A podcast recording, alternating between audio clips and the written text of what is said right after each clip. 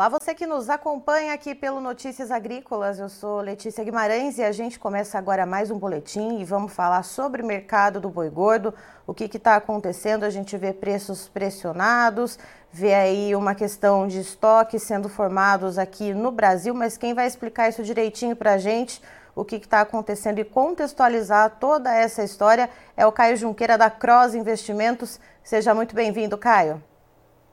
Oi, boa tarde, é, bom dia, bom dia, bom dia a todos. É sempre um prazer estar aqui falando com vocês e dando uma, dando uma, uma visualizada no mercado de boi, né? Sempre importante. Caio, lá no dia 23 de março tivemos né, a retomada então oficial né, da autorização para exportar carne bovina para a China, mas aí agora a gente tem um outro, uma outra questão que está atrapalhando um pouco o mercado do boi gordo aqui no Brasil o que está acontecendo? Explica um pouquinho para a gente. Bom, Letícia, eu acho que assim é, frustrou, acho que a maioria dos pecuaristas, né, o fato de a gente é, ter entrado primeiro é, mais uma vez nessa falsa vaca louca. E aí a gente teve um contexto onde a maioria dos pecuaristas não venderam seus animais, ficou numa negociação extremamente travada, né? Existia uma expectativa realmente da, da retomada ser rápida, né? Por, por, por volta de 30 dias, foi mais ou menos o que aconteceu. Então, muito frigorífico, muito pecuarista deixou de vender e aquilo deu uma represada um pouco naqueles animais que estavam para sair, junto com os animais que já estão vindo sendo preparados. E aí deu uma frustrada na, na expectativa da evolução de preço. Né? Logo que a gente teve a reabertura da China, algumas indústrias aqui dentro do estado de São Paulo, usando como base, chegou a pagar os bois de 300 reais, o boi comum chegou a voltar aí na casa de 290. E de lá para cá a gente está vendo praticamente uma derrotada de preço, né? O animal parece que o, preço da arroba não, não, não, conseguiu se sustentar naqueles determinados preços, naqueles preços, e, e, a gente viu uma derrotada da arroba ao longo desses dias aí, de praticamente mais já está passando aí de 30 dias que a gente que a gente reativou, né? Que a China religou o Brasil aí após esse essa falsa vaca louca que o Brasil se auto-embargou. O, o que a gente consegue entender é, nesse processo todo é que, é, que quando a China, é, quando o Brasil se auto-embargou, naquela segunda ou terça-feira, se eu não me engano, é, ficou-se proibido de abater e produzir, no caso de abater animais direcionados para a China. Então, isso é muito, é muito fácil do governo fazer, porque o governo vai é, desautoriza o, o, o, os veterinários, né? então os veterinários não auditam mais aqueles abates a partir daquele momento.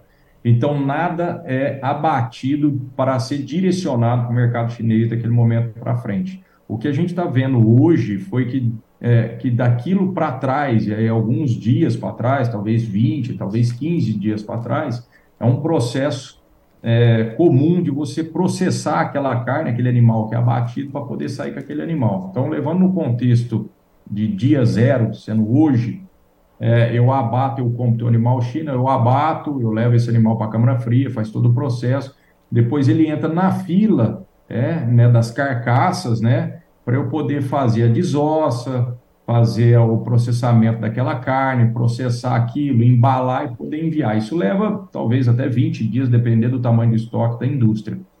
O que a China hoje está implicando, que é o principal percalço aí da, da do boi, aí, que está fazendo o boi recuar nessa pressão que a gente está vendo agora, é que a China alega é, que tudo que foi produzido após aquele dia, e não abatido, mas tudo que foi produzido após o dia do alto embargo, ela não aceita. Então, nós estamos falando de um estoque, tanto do estoque de navio que saiu, tanto do estoque que foi produzido a partir daquele dia do alto embargo, não abatido. Então, é uma, uma certa confusão. Aí todo mundo pode pensar, ah, mas é pouca coisa que está sendo, que a China tá, não está deixando embarcar. Não é muita coisa, porque a gente já vinha com estoque alto, a gente já vinha com abates grandes, né? As indústrias todas abatendo bastante animal, então você tem um estoque grande que pode ter sido produzido. Nem todas as indústrias produziram, mas algumas decidiram produzir, parece que essas algumas são bastante, porque a China alega que ela não quer comprar essa carne que foi também produzida após o alto embargo. E teve gente que andou produzindo essa carne aí por 30 dias. Então, A gente está realmente com estoque de carne muito grande, é um embrólio é, tremendo, né? parece que a BIEC e, e, e as associações aí de exportadores estão é, tentando reverter isso, mas a China está realmente colocando o pé é, na nossa cozinha e não aceita que a gente embarque essa carne que foi produzida pós o embargo, né? É, isso, isso aconteceu já naquela primeira, naquela outra vez, né? Se eu não me engano, há dois anos atrás também. E a China volta a não aceitar essa carne. Ela aceita realmente que a gente produza carnes hoje. Você pode abrir um boi, você pode produzir, pode enviar para a China, tá tudo tranquilo. Só que o embrólio é tão grande porque as câmeras frias estão esperando é, esse estoque escoar para ela poder entrar no ritmo para abater, porque é um, é, uma, é um carrossel, né? Eu vou uhum. abatendo, vou produzindo, vou estocando dentro da minha câmara fria e sai com essa carne para qualquer destino, tanto destino nacional como internacional, China ou qualquer outro país. Então, todo essa é, todo esse carrossel, né, esse elo de, de, da produção, esse elo dentro da indústria está atravancado, porque a indústria não dá conta de escoar. Outra coisa muito é, que a gente precisa levar em consideração também é que muita gente fala, não, então a indústria pega esse estoque que está lá antigo, que teoricamente ela não vai conseguir mandar para a China, coloca dentro de algum outro lugar e aí espera a China reativar ou espera mandar para algum outro lugar. A China, a gente precisa lembrar que ela só habilita a indústria, a China não habilita entrepostos. Então, assim, o cara não dá conta de tirar, a indústria não dá conta de tirar é, aquela quantidade de, de, de carne pronta é, para sair da fila ali, né, do carrossel, ela não dá conta de tirar aquilo e levar para um entreposto e esperar uma decisão da China. Aí a China dá ok para aquele estoque, ela sai com aquele estoque. Então, a China está realmente, a, a indústria está tá realmente entre a cruz e a espada. Ela não sabe o que, que faz, ela entra num compasso de espera, e a indústria entrando, entrando num compasso de espera, o, o, a falta de liquidez para a gente negociar nosso boi, vaca ou novilha é, é o que está acontecendo agora. Então, é evidente uma falta de interesse da indústria em comprar boi, é evidente a falta da indústria em querer comprar novilha ou vaca, e fica evidente também a hora que a gente vai vender ela tentando pôr o boi cada vez mais lá embaixo, porque ela não sabe quanto tempo vai levar para isso, não sabe também qual vai ser o desenrolar que isso vai acontecer, né, como que isso vai acontecer, então compasso de espera mais uma vez por conta do chinês. E Caio, uh, dá para a gente dimensionar, existe é, alguma informação a respeito da quantidade, do volume uh, desse estoque que foi formado, seja em questão uh, de quantidade ou questão de valor, a gente tem esse dimensionamento? Então, não são dados, uh, não são dados assim uh, confirmados por ninguém, né? Mas o que a gente escuta falar é que a quantidade de mercadoria é mais ou menos de um bi de dólar que está aí parado entre navio, né? Entre navegando, né? E, e, entre estoque parado aqui, é mais ou menos um bi de dólar que a gente tem pronto para ser enviado daria aí numa, numa, numa venda de 5,500, 5 mil dólares e 500, daria mais ou menos 200 mil toneladas de carne. É bastante coisa. E pensando nisso, Caio, como você falou, da, né, que a indústria fica nesse compasso de espera, né, não tem esse interesse, não tem essa voracidade na compra de novos lotes para abate. Uh, e como que a gente está de oferta de animais nesse momento? O que, que a gente tem uh, de animais prontos né, para sair, seja do pasto, seja ali uh, da, das propriedades, né? Como que está isso? O pecuarista ele consegue segurar esses animais por quanto tempo esperando esses preços melhorarem? Então, Letícia, não é só. Pecuarista não faz só a conta da venda, né? Ele está uhum. fazendo a conta também da reposição. Em termos de estoque de passagem, de clima e abundância de capim, a gente está num ano abençoado esse ano 2023. Hoje aqui em Ribeirão está chovendo, então quer dizer, nós estamos praticamente em maio e ainda chuva, e ainda com bastante chuva. É, então o índice hídrico né, no solo, Brasil afora, está extremamente alto, muito acima da média, e isso ajuda o pecuarista é, em manter o seu animal cada vez mais, é, no, cada vez mais dentro do, da sua pastagem. Só que a gente está chegando numa linha de tempo onde o fotoperiodismo, né, que é a incidência de raio solar, ela diminui, o capim começa a produzir, né, o que a gente chama da época de sementeira, e é a época que o boi mais ganha peso, né, o capim enxuga a água e, e o boi passa a ganhar muito mais peso agora. Então, essa janela ela vai se encurtando em termos de, de, de qualidade de capim, ela vai se encurtando também em termos da, é, do pecuarista fazer a venda agora ou segurar por mais tempo, é uma janela que vai encurtando a partir, do, a partir do tempo, a partir do momento que a gente vai entrando mais para o meio do ano, né? vai caminhando mais para dentro da safra é, do capim. A janela ainda é longa, o cara ainda dá conta de segurar, mas como eu falei, o pecuarista tem uma outra conta na cabeça, que é a conta da reposição. Então, a venda do boi gordo está ruim, está fraco, está dando pouco, pouca receita, mas ele está conseguindo fazer uma reposição extremamente vantajosa se a gente comparar a dois anos atrás, quando o boi chegou a 360 reais. Então, hoje, em termos de reposição, a venda do boi gordo hoje, ela faz mais resultado do que quando o boi valia 300 reais, 360 reais. Então, essa conta tem favorecido também a oferta estar tá sempre crescente. Então, é uma conta que a gente precisa levar em consideração também. E aqui no mercado interno, né, quando a gente olha que tem essa disponibilidade de estoque, como que está a demanda pela carne aqui no mercado interno, Caio? Tudo bem que a gente está no final de mês, né? A gente sabe que né, esse curto espaço de tempo para qualquer proteína animal ele é, é desfavorável para as vendas, mas num contexto geral, como que a gente está de, de demanda por carne bovina aqui no Brasil? A demanda aqui ainda patina, né? A gente tem uma demanda que vem patinando, nesses últimos tempos. É, a gente está com uma concorrência é, bem ferrenha em termos de carne de porco e carne de as carnes concorrentes de frango, que estão bem baratos também, de modo geral. Então você tem um contexto também que não está ajudando muito a, a, alta do boi. A gente tem essa sazonalidade da virada do mês, semana que vem nós temos virada de mês.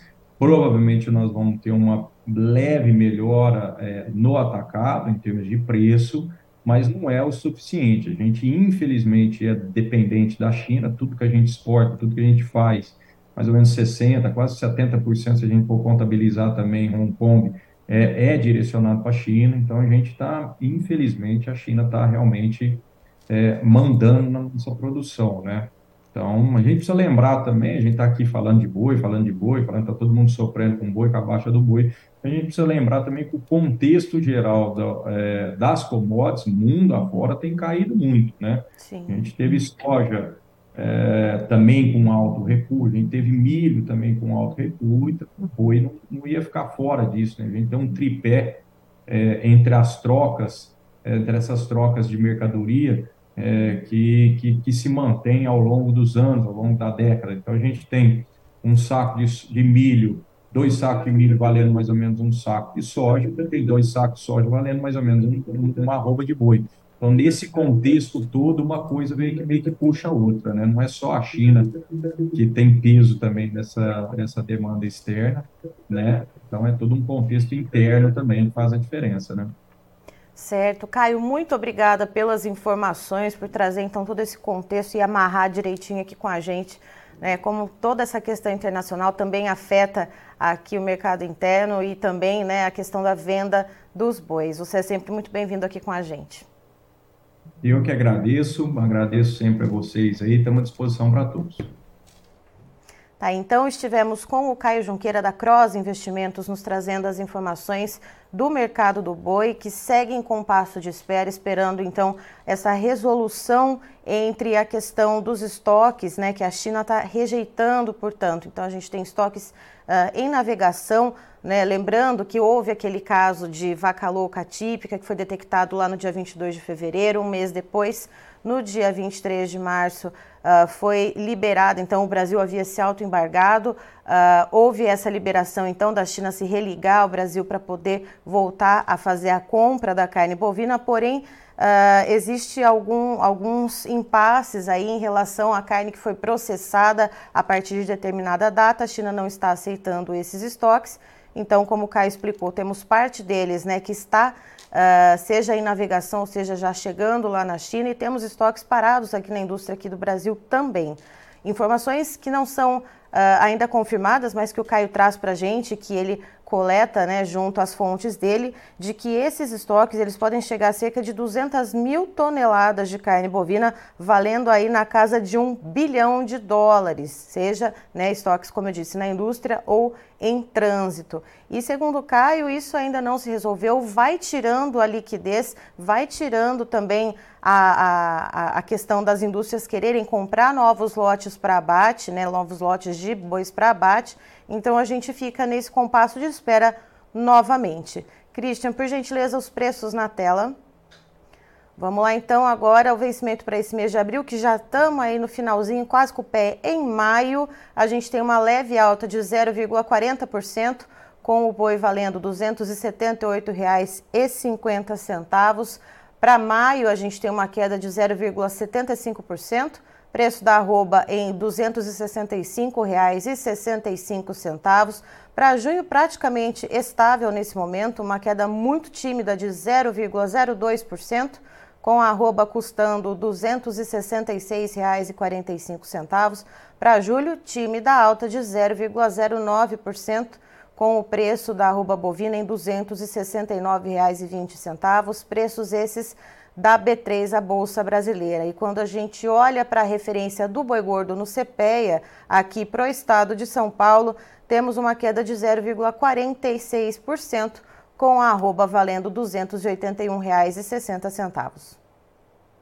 Eu encerro por aqui, daqui a pouco tem mais informações para você. Fique ligado.